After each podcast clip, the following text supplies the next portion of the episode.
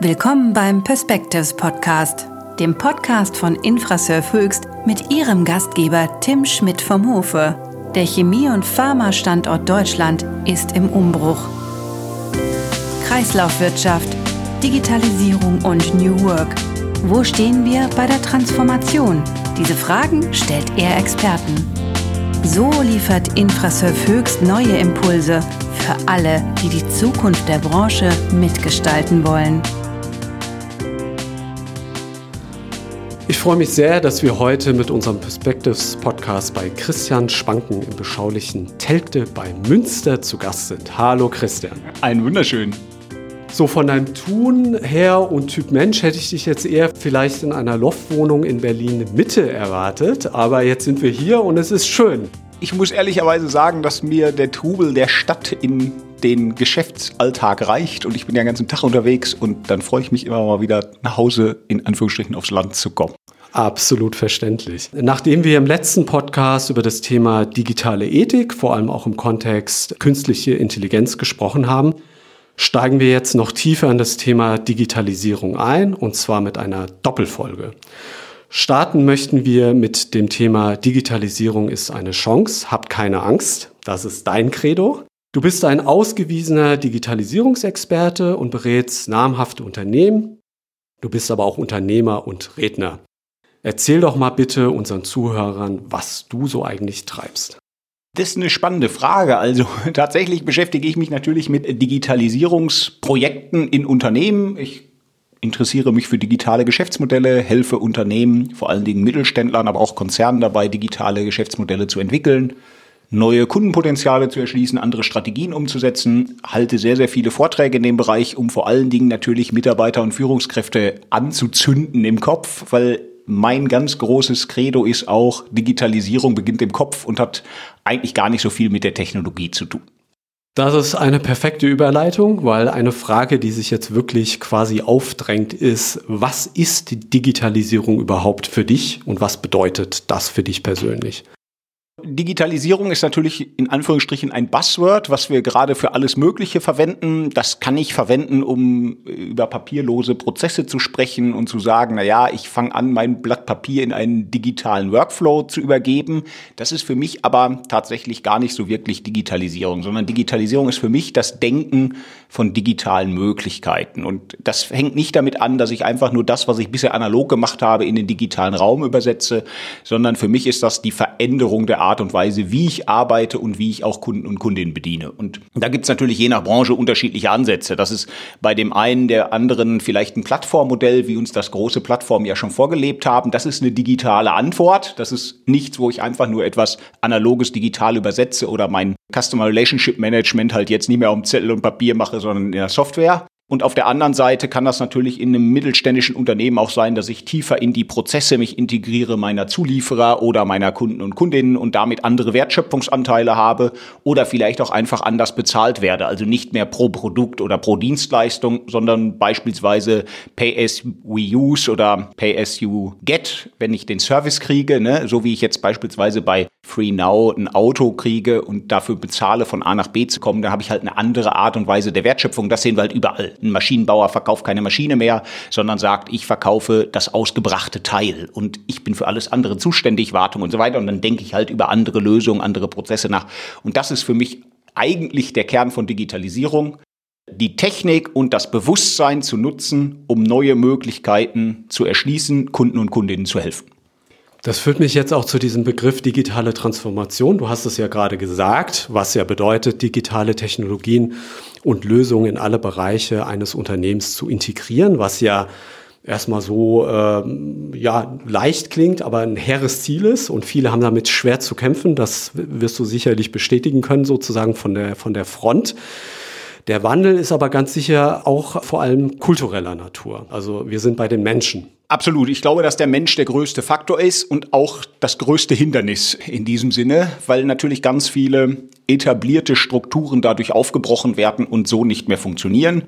Und natürlich äh, jeder Mensch naturgemäß in Anführungsstrichen so einen Überlebensinstinkt hat und versucht, das zu verhindern, dass quasi das abgeschafft wird, was er aufgebaut hat oder was sie etabliert hat oder wie auch immer ich das dann denke.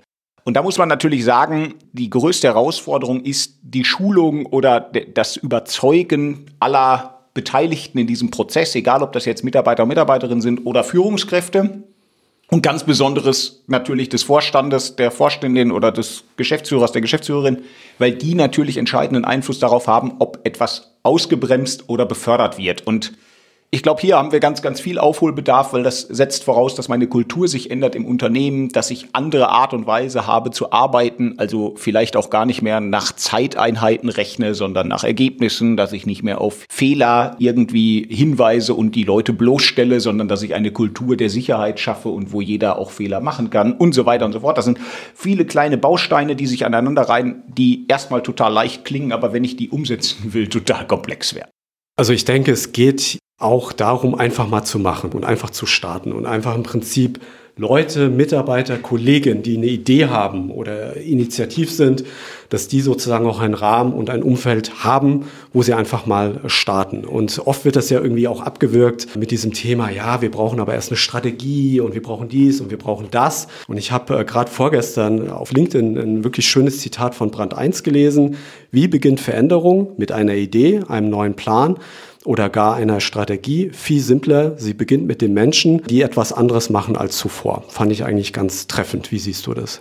Das ist äh, absolut meine Überzeugung. Wenn wir nicht anfangen, etwas zu tun, dann werden wir kein Ergebnis erzielen, keine Learnings machen, keine Fehler machen und damit natürlich auch nichts auf die Straße kriegen. Also ich glaube, gerade in Anführungsstrichen die Deutschen sind dazu prädestiniert, alles tot zu denken und 3000 Pläne zu machen, bis man dann in die Umsetzung kommt es gibt ganz viele Frameworks, denen man sich bedienen kann und die dabei helfen, eigentlich digitaler zu werden. Ob das jetzt Design Sprint ist, wenn man mal ein Framework nehmen will, was in diesem Kontext äh, oft genutzt wird, oder Design Thinking oder was auch immer. Also alles Modelle, die dazu animieren, in kurzer Zeit Lösungen zu erarbeiten, auf kreative Art und Weise, um überhaupt neue Möglichkeiten auch zu finden und gleichzeitig aber die Umsetzung eines ersten kleinen Prototypen, eines ersten kleinen Testes fördern.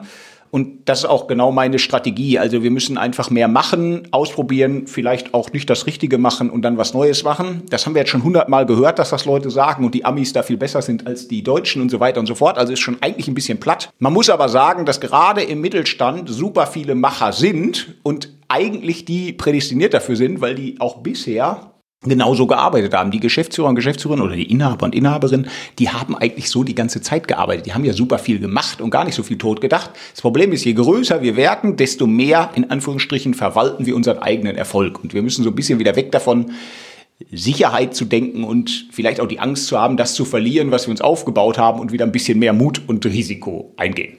Wir haben selbst bei Infrasurf sehr gute Erfahrungen tatsächlich gemacht mit dem einfach mal machen, mit Pilotieren zum Beispiel im Rahmen der zustandsorientierten Instandhaltung das heißt, dass wir jetzt ähm, im Kontext der Digitalisierung zum Beispiel an Pumpen oder Anlagen Sensoren anbringen, die ganzen Daten tracken, auswerten und so natürlich äh, gucken können, ähm, wie verhalten sich äh, die Maschinen, wo gibt es Abweichungen vom Normalbetrieb mit dem Ergebnis höhere Verfügbarkeit, weniger Instandhaltung, längere äh, Geräte-Lebenszyklen. Und das ist einfach so ein Projekt, was klein angefangen hat, jetzt hochskaliert wird. Ja, einfach so, so ein Beispiel ist sozusagen für unsere eigene Pilotierung. Oder auch App Entwicklung im FM-Bereich, wo wir im Prinzip äh, eine mobile Auftragsabwicklung äh, durchführen für mittlerweile 2000 Objekte. Ich denke, das, das geht genau in diese Richtung, die du gerade beschrieben hast. Absolut. Für mich würde das sogar noch eine Stufe weitergehen, wenn ich anfange, meine Daten mit allen anderen Unternehmen zu teilen, die ebenfalls diese Daten über Predictive Maintenance beispielsweise erfassen und dann sage, wir stülpen darüber eine KI, die entdeckt, ob es Abweichungen, Anomalien gibt, dann werde ich natürlich viel, viel schneller sein in den Lernerfahrungen, als wenn ich das nur in meinem Unternehmen mache, egal wie groß das Unternehmen ist. Einfach wenn ich mehr Daten habe, habe ich auch schnellere und bessere Ergebnisse. Das bedeutet aber auch mehr Kooperation statt Konfrontation. Auch das ist ein Credo von mir eigentlich in der Digitalisierungswelt. Ja, wir sind natürlich in irgendeiner Art und Weise vielleicht als Wettbewerber unterwegs, aber auf der anderen Seite gibt es natürlich viele Baustellen, die alle haben und die man gemeinschaftlich vielleicht viel besser lösen kann. Also also auch das ist ein Ansatzpunkt, schneller an viele Daten und damit auch vielleicht größere Projekte denken zu können, weil natürlich alle ein Interesse daran haben und vielleicht auch am Risiko und Erfolg beteiligt sind und damit schneller Sachen auf die Straße kriegen. Aber das ist auch dein Job sozusagen, die Unternehmen oder deine Kunden zum Weiterdenken zu bewegen. Also sozusagen, man hat irgendwas angefangen und dann denkst du womöglich schon drei, vier Schritte weiter. Ich, ich, ich versuche auf jeden Fall den ein oder anderen Funken im Kopf anzuzünden und den Prozess in Gang zu setzen, weil ehrlicherweise, ich glaube, es ist vermessen zu sagen, man schafft es mit dem ersten Termin oder einer Keynote ja. Eine ganze Organisation zu, äh, zu ändern. Aber ich glaube, man schafft es ganz gut, so einen Funken ins Rollen zu bringen oder vielleicht den ersten Stein anzustoßen und hoffentlich dann in den nächsten paar Wochen und Monaten ein paar Dominosteine mitzunehmen und die Organisation zu verändern. Ich würde gerne ein Stichwort aufgreifen, was du genannt hast, Design Sprints. Wir haben ja selbst ein Innovation Lab, das heißt, wir begleiten oder initiieren Innovationsprozesse mit internen und externen Kunden und versuchen eben neue Lösungen, Prototypen äh, jenseits von äh, festen Denkmustern äh, zu entwickeln. Ähm, Design Sprints, agiles Arbeiten, wie gut funktioniert das eigentlich? Ehrlicherweise ist natürlich das, was die Alternative zu agil ist, Wasserfall oder so Standardplanungsmodelle von Projekten. Und die sind natürlich sehr statisch und können sehr wenig mit Veränderung umgehen. Jetzt leben wir aber in einer Welt, wo permanent neue Tools, neue Techniken äh, kommen, wo auch permanent was passiert. Ob das jetzt Corona war, ob das die Ukraine-Krise ist, ob das Materialengpässe sind oder ähnliches. Das sind alles Sachen, die können wir nicht vorhersehen. Und bei den nicht vorhersehbaren Modellen scheitern diese statischen Projektmanagement-Methoden eigentlich, weil sie dann erst wieder neuen Planungsprozess und so weiter brauchen, um die nächsten Steps zu planen. Und da ist natürlich ein agiles Vorgehen, egal ob jetzt in welchem Framework, Design Sprint Kit ist beispielsweise auch was, was ich äh, prädestiniert finde, weil es schnell und einfach funktioniert, weil es da standardisierte Tools und Vorlagen zu gibt. Also wenn man dazu ein paar Minuten im Internet liest, kriegt man da alles zu. Das fördert natürlich, dass ich schnell Ergebnisse produziere und immer wieder anpasse. Und vor allen Dingen fördert das, dass ich mich auf das konzentriere, worum es wirklich geht, nämlich das Ergebnis für den Kunden, die Kundin. Und auch das ist bei so einem Standard-Wasserfallmodell schwierig, weil da verliere ich oft den Blick für das Ergebnis und irgendwann verwalten sich so Organisationen selber und produzieren unendlich viel Dokumentations- und Co-Overhead. Und das bringt am Ende des Tages nichts. Und letztes Thema vielleicht noch für Agil agil heißt halt nicht nur auf die Arbeit zu konzentrieren, sondern auch auf die Art und Weise der Zusammenarbeit. Und das was, was klassische Projektorganisationen oder auch Mittelständler und Mittelständlerinnen oft nicht können, weil sie bisher immer gesagt haben, wir werden ja nur für das Ergebnis bezahlt. Und mir ist doch scheißegal, was die Mitarbeiter da machen und äh, ob die sich da wohlfühlen oder nicht. Und tatsächlich hat ja gerade die Agilität oder auch Scrum als Projektmanagement-Methodik, wenn man das so bezeichnen will, dort einen erheblichen Vorteil, weil beispielsweise es dort einen Coach oder Scrum Master gibt, der nur dafür da ist, die Zusammenarbeit zu koordinieren und der halt auch bereitstellt oder Visibility dafür schafft, dass alle verstehen, ey, es geht auch um die Art und Weise, wie wollen wir eigentlich zusammenarbeiten. Working Agreements zu schaffen, Umfelder zu schaffen, wo wir gerne arbeiten wollen und wo wir Bock darauf haben wo wir auch Fehler in der Kommunikation oder in nicht übergreifendem Verständnis von, was ist eigentlich ein gutes Ergebnis ist. Weil bin ich fertig oder nicht, hört sich total billig an in einem Projekt, das weiß doch jeder, das stimmt aber gar nicht. Der eine sagt, fertig heißt, die Software ist da oder das Produkt ist umgesetzt. Für den nächsten heißt fertig, aber es ist getestet und Kunden haben Feedback gegeben. Für den übernächsten heißt das, es gibt eine Doku dazu. Und nur weil wir das Verständnis gar nicht haben, weil wir uns nie damit beschäftigt haben, ob alle in meiner Organisation überhaupt wissen, wovon ich spreche, arbeiten wir schon an anderen Sachen und vielleicht auch gar nicht mehr synchron und gegeneinander oder behindern uns.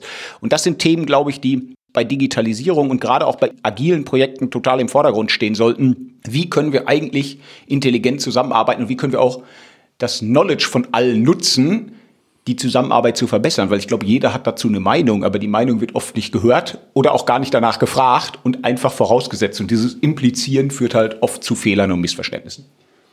Ich würde gerne ähm, ein Wording aus deinen Vorträgen und Interviews aufgreifen. Digitale Affäre. Du möchtest ja den Menschen die Angst vor der Digitalisierung nehmen und sie animieren zu starten. Woher kommt eigentlich diese Angst? Also ist es jetzt die Angst vor dem Neuen, mögliches Scheitern oder ist die Aufgabe zu groß? Wie siehst du das oder was ist deine Erfahrung?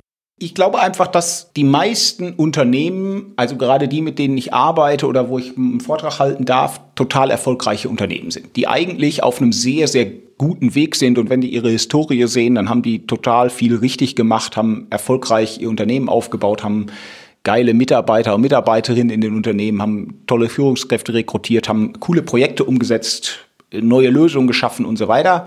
und die kommen irgendwann an den Punkt, wo sie sehen, na ja, so richtig linear steigt das nicht mehr und ich möchte vielleicht was anders machen oder sie haben sich mit dem Digitalisierungsthema auseinandergesetzt und sagen, na ja, wir müssen irgendwie was ändern. Und die Organisationen sind aber in der ganzen Zeit so gewachsen, haben ihre Systeme und Prozesse etabliert und kommen jetzt quasi aus ihrem selbstgebauten Gefängnis gar nicht mehr raus. Und genau in dem Moment ist mein Bild eigentlich die digitale Affäre, nämlich parallel zu dem, was ich mache, etwas auszuprobieren und dann zu überlegen, ob dieses Ausprobierte vielleicht besser ist oder schlechter ist. Weil damit verhindere ich eins. Ich habe die ganze Zeit Fallhöhe. Also wenn ich alles umstelle von jetzt auf gleich, ist das genauso wie in einer Beziehung. Wenn ich jetzt sage, ich äh, trenne mich von meiner Frau oder Freundin und sage, okay, ich gehe einfach zur nächsten, dann habe ich alles auf einmal riskiert und habe alles über Bord geworfen. Wenn ich aber sage, na ja, und das ist vielleicht ein bisschen bös gemeint, aber so will ich gar nicht darüber urteilen und das soll auch nicht moralisch sein. Ich gehe in eine Affäre, dann verliere ich erstmal das Bestehende gar nicht, jedenfalls nicht, solange es offenkundig ist, und probiere erstmal etwas aus. Dann kann ich im Nachhinein immer noch entscheiden, ob ich das Alte mache oder das Neue. Und ich glaube, das ist ein ganz schönes Bild, weil man sich damit ganz gut merken kann, man muss nicht das Risiko des Totalverlustes eingehen, sondern man kann sehr wohl, in Anführungsstrichen, ein bisschen gefahrfrei, weil so ganz risikolos ist eine Affäre ja nicht, ein bisschen ausprobieren und herausfinden. Deine Herangehensweise ist schon erstmal alles zu hinterfragen und aufzuknacken, damit man sozusagen aus diesem Gefängnis gedanklich auch erstmal ein bisschen rauskommt, wenn du beim Kunden bist. Ja, entweder aufknacken oder vielleicht sogar parallel zu arbeiten, also äh, rauszulösen und zu sagen, ich gebe bewusst Freiräume und ich gebe, also da gibt es ja verschiedene Ansätze, ob ich jetzt einen Tag in der Woche oder eine Woche im Monat oder was auch immer Projektteams den Freiraum gebe, an völlig anderen Sachen zu arbeiten oder sich auch loszulösen, vielleicht auch in anderen Räumlichkeiten Projekten, einfach nur um den Gedanken und den Ort miteinander zu verankern und auch Freiraum zu geben, das wirklich zu supporten. Das hat jetzt nicht unbedingt was mit dem Kerngeschäft zu tun und das muss auch nicht korrelieren. Also damit da überhaupt ein Raum geschaffen wird, äh, das eine neue Denkweise und eine neue Herangehensweise überhaupt äh, möglich macht. Exakt. Und wir leben halt alle in Mustern und wir sind halt Gewohnheitstiere auf der einen Art oder Weise und vielleicht mögen wir das auch ein bisschen bequem zu bleiben.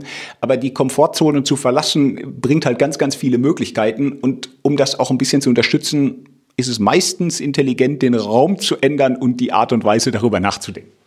Du hast bisher circa 450 Mittelständler ins Online-Business verholfen. Erzähl uns doch mal ein bisschen darüber, welches Argument da besonders erfolgreich war und ist und Hast du vielleicht ein Best Case auf Lager mit einer Umsatzexplosion oder irgendwas Vergleichbares? Also Umsatzexplosion ist immer eine spannende Frage, weil am Ende ist eigentlich jedes lineare Modell zum Scheitern verurteilt in der Digitalisierung, weil wir eigentlich immer Exponentialfunktionen haben. Das heißt, äh, man spricht immer in der Startup-Welt so vom sogenannten Hockeystick. Das heißt, wir haben die ganze Zeit irgendwie ein Projekt, das setzen wir um und das bringt erstmal nicht so viel und vielleicht auch gar nicht so viel Umsatz und so weiter. Und an irgendeinem Punkt wenn wir genügend Daten haben, genügend Kunden und Kundinnen akquiriert haben oder sonst was, dann explodiert das plötzlich. So und das ist ein nicht unbedingt genau bestimmbarer Zeitpunkt in der Zukunft. Deshalb braucht man auch ein bisschen Geduld und Durchhaltewillen und das auch ein Problem von diesen Projekten, dass sie oft nicht so weit kommen.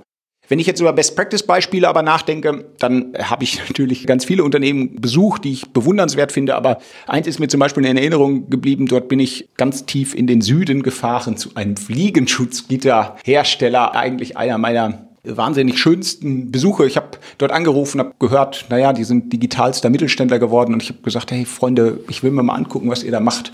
Und tatsächlich haben die mich sehr begeistert in ihrer Art und Weise, wie die arbeiten, weil sie nämlich gesagt haben, wir produzieren diese Fliegenschutzgitter und wir verschicken die an unsere Kunden und Kundinnen in ganz Deutschland. Das ist ja ein Prozess, der sehr logistikintensiv ist, weil man große Teile durch die Welt schickt, die aber eigentlich gar nicht so teuer und wertintensiv sind. Und die sind übergegangen dazu, eine Plattform zu bauen und zu sagen, na ja, wir bauen jetzt überall in Deutschland quasi Hubs oder Partner auf, die können diese Fliegenschutzgitter selber produzieren. Wir werden Systemlieferant und sind gar nicht mehr Hersteller dieser Fliegenschutzgitter, sondern teilen nur noch Einzelkomponenten, stellen eine Software bereit, die Software entwickeln wir selber, die haben eine eigene Firma gegründet, die diese Software entwickelt, eine Plattform und damit kann jetzt jeder Handwerker, jede Handwerkerin sagen, Ich werde Teil dieses Netzwerkes, komme mit diesem iPad beispielsweise dann zum Kunden der Kundin, vermesse das Fenster, gebe die Daten da ein, dann kriege ich direkt ein Angebot mit meiner Marge kalkuliert, druck das aus, gebe das dem Kunden und im Hintergrund wird die Bestellung der Systemteile ausgelöst, die werden zu mir gebracht, ich fertige das Teil und baue das ein. Und das ist ein vollständig digitaler Prozess auf einer Plattform. Mir wird überall geholfen, wo ich vielleicht das Knowledge nicht habe oder die Teile nicht habe. Und das macht natürlich äh, was aus, weil das heißt nämlich, ich habe mein Geschäftsmodell verändert. Weg von ich produziere ein Produkt hin zu ich bin Plattformanbieter oder Systemlieferant für ein ganzes System. Und daraus kann natürlich dann noch viel, viel mehr passieren, weil ich dann nachgelagert natürlich sehen kann, in welchen Regionen was nachgefragt wird und so weiter und so fort. Ich kann äh, vordisponieren ich kann mir vielleicht auch noch Modelle oder Kooperationen drumherum ausdenken, weil vielleicht die Leute mit den Fenstermaßen, die ich ja schon habe, noch Verdunklungen brauchen, was auch immer. Also da könnte man noch alles Mögliche dran denken. Und dann wird ein Geschäftsmodell halt spannend. Und da muss ich sagen, sowas beeindruckt mich einfach, weil man da super viel Mut für haben muss, so einen krassen Wandel zu machen und gleichzeitig dann auch in Anführungsstrichen so konsequent zu sein, zu sagen, okay, dann löse ich die Software raus, gründe eine eigene Gesellschaft dafür und so weiter und so fort. Und wenn diesen Mut andere auch hätten, dann würden sie sehr, sehr viel schneller auch zu Exponentialfunktionen kommen. Ja, es ist wirklich ein sehr tolles Beispiel, was stellvertretend ist für die Digitalisierung und die Möglichkeiten, die dir ja so wichtig sind und die du vorantreiben willst. In der Chemie fällt mir da immer eine, eine Plattform ein namens Pinpools, eine B2B-Plattform für chemische Grundstoffe und Rohstoffe darstellt, und hier werden ja mittlerweile auch 3000 Produkte gehandelt. Und ich weiß noch, auf der Perspectives, eine wichtige Veranstaltung von Infrasef 2016, hat ein Innovationsexperte genau diese Entwicklung vorhergesagt. Das ganze Auditorium hat mit dem Kopf gewackelt und hat abgewunken. Und im Prinzip wird dieser ganze Markt gerade auch komplett umgekrempelt, sogar in diesem Commodity-Markt der Chemie. Total. Und sicherlich können Chemieunternehmen gerade total viel in Anführungsstrichen digitalisieren, weil sie Prozesse digitalisieren, Workflows, meinetwegen Sensoren einbauen und das messen oder vielleicht auch übergreifend sagen, okay, ich habe irgendwie Warenwirtschaftssysteme oder Customer Relationship Management oder was auch immer eingeführt und sage, das ist mein Digitalprojekt. Aber ehrlicherweise sind wir da ja noch ganz am Anfang. Diese Plattformmodelle zeigen jetzt so die erste Spitze, wo geht die Reise eigentlich hin und was passiert eigentlich, wenn sich alle miteinander vernetzen. Und was passiert vielleicht auch, äh, wenn Kunden und Lieferanten gemeinsam an einem Thema arbeiten und nicht mehr jeder für sich? Wenn man jetzt sich die Branche anschaut, könnte man meinen, dass die Digitalisierung da schon recht weit vorangeschritten ist. Diese Branche, aber auch Pharma ist ja so eine recht sensitive Branche, gerade wenn es um die Kopplung interner und externer Daten geht. Das hattest du ja vorhin genau das auch angesprochen. Es gibt Widerstände mit Blick auf Datensicherheit und kritisches Wissen, was eben auch die Zusammenarbeit ähm, behindert. Aber es ist natürlich auch klar, dass man diese Hürden nehmen muss und auch auf Basis von Absprachen und Vertrauen letztendlich diese Daten zusammenführen muss. Wie siehst du das? Wird das unweigerlich kommen oder äh, stehen sich solche Branchen letztendlich auch selbst im Wege? Also ja, es wird unweigerlich kommen, da bin ich von überzeugt, weil wir anders gar nicht auf ein neues Level kommen, weil sonst auch den einzelnen Unternehmen die Daten oder Strukturen fehlen und das wahrscheinlich eher nach wie vor die Kooperationsaufgabe ist und auch in Zukunft noch viel stärker sein wird. Da muss man also mal Lösungen finden. Und ehrlicherweise sollte sich jeder mal fragen, wie viel ist denn davon wirklich kritisches Wissen? Also oftmals wird ja was mit kritischem Wissen gerade in der Chemiebranche oder Pharmabranche markiert und gesagt, das wollen wir auf gar keinen Fall rausgeben, obwohl das eigentlich banales, in Anführungsstrichen Allgemeinwissen der Branche ist. Und ich behaupten würde, dass die anderen das wahrscheinlich genauso haben. Äh, sicherlich gibt es ein paar Patente, die schützenswert bleiben werden und auch müssen, weil die ja Wettbewerbsvorteile sind. Aber auch hier wäre eher Kooperation statt Konfrontation. Ich meine, das sehen wir ja auch, dass Unternehmen zusammenarbeiten können und gemeinsam etwas entwickeln können, wie das jetzt BioNTech und Pfizer beispielsweise in der Corona-Pandemie ja äh, selber gemacht haben. Und da gibt es ganz viele andere Beispiele. Und das ist sicherlich eins, was jetzt äh, eigentlich jeder schon mal gehört und gesehen hat. Und deshalb glaube ich, dass das immer mehr zunehmen wird und die Unternehmen immer mehr quasi über ihren Schatten springen müssen und in diese Kooperation kommen müssen und vielleicht auch Wege der Zusammenarbeit finden. Und da ist vielleicht dann Blockchain gar nicht so eine unspannende Technologie, sowas regulatorisch zu lösen. Absolut. Da könntest du ja vielleicht noch mal helfen an der Stelle. Vielleicht ganz kurz von deiner Seite. Du hast ja mit 17 Jahren dein erstes eigenes Online-Unternehmen gegründet. Sag uns doch mal mehr zu den Hintergründen und vielleicht spezielle Voraussetzungen oder Hürden, mit denen du da zu tun hattest. Naja, bei Unternehmensgründung, und gerade wenn man jung das macht, dann sind natürlich viele bürokratische Voraussetzungen eher die Hürde als das eigentliche Tun. Das Tun macht ja unfassbar viel Spaß und ich hatte immer schon Bock, Sachen auszuprobieren, egal ob es darum geht, jetzt vielleicht ein Online-Scheidungsprozess umzusetzen oder eine Online-Bestattung umzusetzen oder vielleicht sich Gedanken dazu zu machen, wie man Drucker irgendwie digitalisiert und sagt, okay, nicht jeder braucht einen Großformatdrucker oder was auch immer. Ich habe verschiedenste Modelle angefangen und umgesetzt, habe verschiedenste Partner und Partnerinnen in diesen Konstellationen immer kennengelernt und die Idee und das Umsetzen, das war eigentlich gar nicht das Problem, sondern das Problem waren eigentlich immer bürokratische Hürden. Also wie kann man das rechtlich umsetzen? Die Gesetzgebung im Fernabsatzgesetz, Widerrufsrecht und so weiter sind manchmal ein bisschen widersprüchlich, kriegen das dann nicht vernünftig in Anführungsstrichen umgesetzt, dass das für alle passt, was sicherlich eine Herausforderung ist. Aber jetzt sehen wir das beispielsweise bei Blockchain-Technologien und so. Ne? Jetzt haben wir da wieder keinen regulatorischen Rahmen und das behindert natürlich in dem Moment sicheres äh, Umsetzen von Ideen und damit natürlich auch Innovationsfähigkeit von Unternehmen, weil das bedeutet jetzt zusätzlich zu dem Risiko, dass ich ein neues Projekt, eine neue Plattform etabliere, vielleicht auch meine Supply Chain anders umsetze, weil die nämlich beispielsweise Blockchain basiert ist oder ähnliches. Ich habe zusätzlich zu dem Risiko, dass das Projekt ja schon unglaublich komplex ist und vielleicht scheitert, oder vielleicht von den Kunden und Kundinnen gar nicht angenommen wird, habe ich noch das Risiko, dass ich auch noch regulatorisch Probleme bekomme oder vielleicht äh, das Falsche mache oder Datenschutzgrundverordnung ist auch so ein Thema. Also auch da habe ich natürlich Themen, die mich behindern und da muss ich sagen, da müssen wir eigentlich viel mehr Freiheiten bekommen und auch Möglichkeiten bekommen, etwas auszuprobieren, so gut auch Regulation in vielen Bereichen ist. So behindernd ist sie aber auch, wenn man loslegen will. Datenschutz, da reden wir in der zweiten Folge ja auch noch ausführlicher drüber. Ich würde dir jetzt gerne zehn äh, Begriffe nennen und du sagst mir einfach mal ganz kurz, ganz spontan, was dir einfällt. Disruption. Disruption ist für mich grundlegende Veränderung des Kundennutzen. Also das heißt in diesem Moment nicht nur einen Prozess zu verändern, sondern die ganze Art und Weise, wie wirklich Nutzen gestiftet wird. Offliner. den, reinen Offliner gibt's ja kaum noch. Die Corona-Pandemie hat den reinen Offliner, glaube ich, so ein bisschen aussterben lassen, weil er oder sie sich ja gar nicht mehr anders zu helfen wusste und dann plötzlich doch gesehen hat, dass das geht. Also hab viele Freunde, die haben äh, vorher immer gesagt, Christian, das so dieses Teufelszeug und so weiter. Und ich habe sogar einige Freunde in meinem Alter, die nie Online-Banking gemacht haben, aber jetzt machen sie es endlich. Also von daher, ich glaube, der Offliner ist die aussterbende Rasse. Virtual Reality. Virtual Reality ist ein großes Konstrukt, was ja auch durch äh, Meta und Co. vorangezogen wird mit Metaverse, wo wir vielleicht andere Arten der Interaktion und der Zusammenarbeit finden. Aktuell gibt's noch Technologiehindernisse natürlich, dadurch, dass ich einfach viel Investitionsaufwand habe und das vielleicht auch noch nicht so flüssig ist, wie es ist. Aber wenn man sich mal zurückerinnert, es gab mal vor, weiß ich nicht, zehn Jahren Second Life, die haben schon mal so ein bisschen damit angefangen, sind krachend gescheitert. Und ich sehe sehr, sehr viele mögliche Umsetzungsszenarien heute und gerade für Unternehmen und Unternehmerinnen, die vielleicht auch im Internet oder Social Media das bisher überschlafen haben, die haben natürlich jetzt eine Möglichkeit, neu aufzuholen und wieder mit vorne dabei zu sein.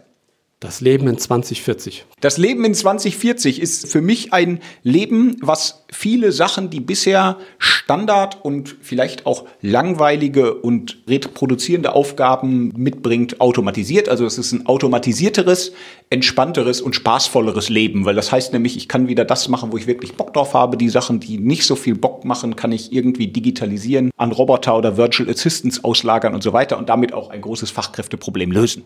C64. C, C, C64 waren ja in Anführungsstrichen mit die Beginne. Trotz alledem natürlich ein großer Fortschritt, weil es die erste Mal die Möglichkeit war, Datenverarbeitung schnell und so weiter umzusetzen. Ich würde sagen, ohne C64 und auch alle Vor- und Nachgänger wären wir nicht da, wo wir heute sind. Also ich bin sehr dankbar, ich möchte aber nicht mehr drauf arbeiten. Ja, absolut verständlich. Ferien auf dem Bauernhof. Ja, wie du ja jetzt hier in meinem beschaulichen Take äh, siehst, ich mag das sehr gerne auf dem Land, bin total gerne auch in der Stadt. Erholen kann ich aber besser auf dem Land, deshalb finde ich Ferien auf dem Bauernhof jetzt nicht so verwerflich, sondern ganz im Gegenteil sehr schön. Cybersecurity. Reden wir auch natürlich noch ausführlicher in der nächsten Folge. Cybersecurity ist eine der großen Herausforderungen, vor denen wir gerade stehen. Über 50 Prozent der Mittelständler in Deutschland wurden schon mal angegriffen, haben es nicht mitbekommen. Also wir sollten hier Bewusstsein für generieren und das ist auch wieder was mit Knowledge Transfer zu tun hat. Und auf der anderen Seite sollten wir natürlich auch aktiv daran arbeiten, Investments in diesem Bereich zu tätigen, weil wir natürlich dort äh, erheblich Technologie brauchen, um uns in Zukunft auch vor potenziellen Aggressoren zu bewahren. Und das wird immer mehr politisch getrieben sein und gar nicht unbedingt unternehmerisch. Solana. Herrlich. Jetzt kommen wir in Blockchain-Bereiche. Also ähm, Solana ist für mich ein äh, unfassbar spannendes Projekt. Wir wissen noch nicht, wie es sich durchsetzt. Hat ja jetzt gerade bekannt gegeben, dass sie das Smartphone nächstes Jahr mit äh, unterstützen wollen. Blo Blockchain-basiert. Äh, wird oft als Ethereum-Killer bezeichnet. Ist unglaublich schnell in der Transaktion, hat aber super viele Probleme in den letzten paar Monaten gehabt äh, hinsichtlich Stabilität der Infrastruktur beziehungsweise des Systems. Ich bin gespannt, wohin die Reise geht. Ich halte das immer noch für ein ultra vielversprechendes Projekt. Muss man einfach mal begleiten. Wenn wir nochmal ganz kurz auf die Mittelständler kommen. Du hast in einer Keynote im Jahr 2020 auf eine Studie verwiesen, welche zufolge 40 Prozent der Mittelständler die nächsten zehn Jahre nicht überleben werden. Sagst du das immer noch und was können die tun und worin begründest du das? Also äh, sagen kann man das, glaube ich, immer noch, weil es gibt noch keine aktuelleren Studienergebnisse. Das ist ja immer das Problem. Bei Wissenschaft und Studien äh, findet man aktuellere Studien oder wurden wieder neue Untersuchungen gemacht. Aus meiner persönlichen Überzeugung glaube ich, dass das jetzt mittlerweile ein bisschen verzerrt wurde und wir jetzt wahrscheinlich geringere Prozentsätze haben, die das nicht überleben, weil viele einfach durch diese Krisen in den letzten zwei Jahren massiv gezwungen wurden, sich mit Sachen auseinanderzusetzen, die sie vorher konsequent abgelehnt haben. Also ein Stichwort wäre in diesem Zusammenhang vielleicht auch Remote Work und Homeoffice, was viele gesagt haben, auf gar keinen Fall geht das und auf gar keinen Fall kann man das machen. Ich war diese Woche noch bei einem ähm, mittelständischen Unternehmen, die Beton herstellen, also ultra konservativ, ultra analog. Und der hat es geschafft, dass alle seine Mitarbeiter jetzt im Homeoffice sind. Der hat einfach sein Verwaltungsgebäude ab gerissen oder entkernt und modernisiert das jetzt und sagt, warum in der ganzen Zeit können die doch von zu Hause arbeiten. Das funktioniert tatsächlich. Das konnte man sich vorher gar nicht vorstellen. Also von daher, ich muss sagen, da hat die Pandemie und diese Krisen sicherlich dafür gesorgt, dass die Überlebensfähigkeit gestärkt wurde. Um noch mal ein bisschen den Bogen zu spannen und eine Stelle aus deinem Buch aufzugreifen, wenn nun ein Unternehmer oder Manager verstanden hat, dass sein bisheriges Geschäftsmodell im Zeitalter der Digitalisierung nicht mehr lange funktionieren wird, was sollte er als erstes tun? Äh, als erstes äh, würde ich tatsächlich Mitarbeiter und Mitarbeiterinnen mitnehmen, also das heißt Knowledge Transfer massiv fördern. Auch da gibt's wieder eine Million Untersuchungen zu und wissenschaftliche Untersuchungen aller Art. Google hat dazu eine Untersuchung gemacht in ihren eigenen Teams, wann werden die Leute denn eigentlich innovativ und wann sind das produktive Teams. Und ein großes Thema war immer psychologische Sicherheit herstellen, also das heißt, alle Menschen müssen erstmal sich wohlfühlen und bereit sein, auch Fehler einzugestehen, ohne Angst zu haben, kritisiert zu werden oder niedergemacht zu werden oder ähnliches. Und das kann so weit gehen, dass ich in einem Projektmeeting einfach sagen kann, warum machen wir das hier eigentlich? Ohne dass ich Angst haben muss, dass alle anderen sagen, was bist du denn für ein Idiot? Und dieses Teamverständnis, diese Art von Führungsthemen aufzuarbeiten und dann zu ermöglichen, neues Wissen zu lernen, neue Arten der Umgänge oder auch Geschäftsmodelle zu lernen, das ist, glaube ich, die allererste Aufgabe, weil alleine kann man das nicht umsetzen. Man braucht sein ganzes Unternehmen und seine ganze Power dahinter. Und da sind natürlich die Mitarbeiter und Mitarbeiterinnen das wertvollste Asset. Dann noch eine Bitte für eine Take-Home-Message ganz kurz. Was möchtest du unseren Zuhörern abschließend noch auf den Weg mitgeben? Das Wichtigste ist, Risiko nicht zu überschätzen. Wir neigen dazu, etwas tot zu denken und ganz, ganz viele Probleme zu sehen, die wahrscheinlich gar nicht da sind. Also auch da gibt es wieder Untersuchungen zu. Wenn man ganz viele Informationen zu einer Entscheidung hinzufügt, dann wird sie nicht besser. Also wir fangen an, ganz viel zu recherchieren und immer mehr Gründe zu suchen, warum etwas dafür dagegen spricht. Und je mehr wir recherchieren, desto weniger können wir eigentlich was entscheiden. Also lass uns schneller entscheiden, einfach mal machen und loslegen. Vielen, vielen Dank für das wirklich sehr spannende Gespräch. Es war mir eine große Freude und ich hoffe, dass wir auch mit diesem Podcast dem einen oder anderen die Angst vor dem Aufspringen auf den Digitalisierungszug genommen haben. Vielen Dank. Total gerne. In der nächsten Episode der Perspectives Podcast-Reihe sprechen wir wieder mit Christian Spanken, diesmal zum Thema Cyber Security. Wir führen also das heutige Thema weiter und würden uns natürlich sehr, sehr freuen, wenn Sie auch bei der nächsten Folge wieder mit dabei sind.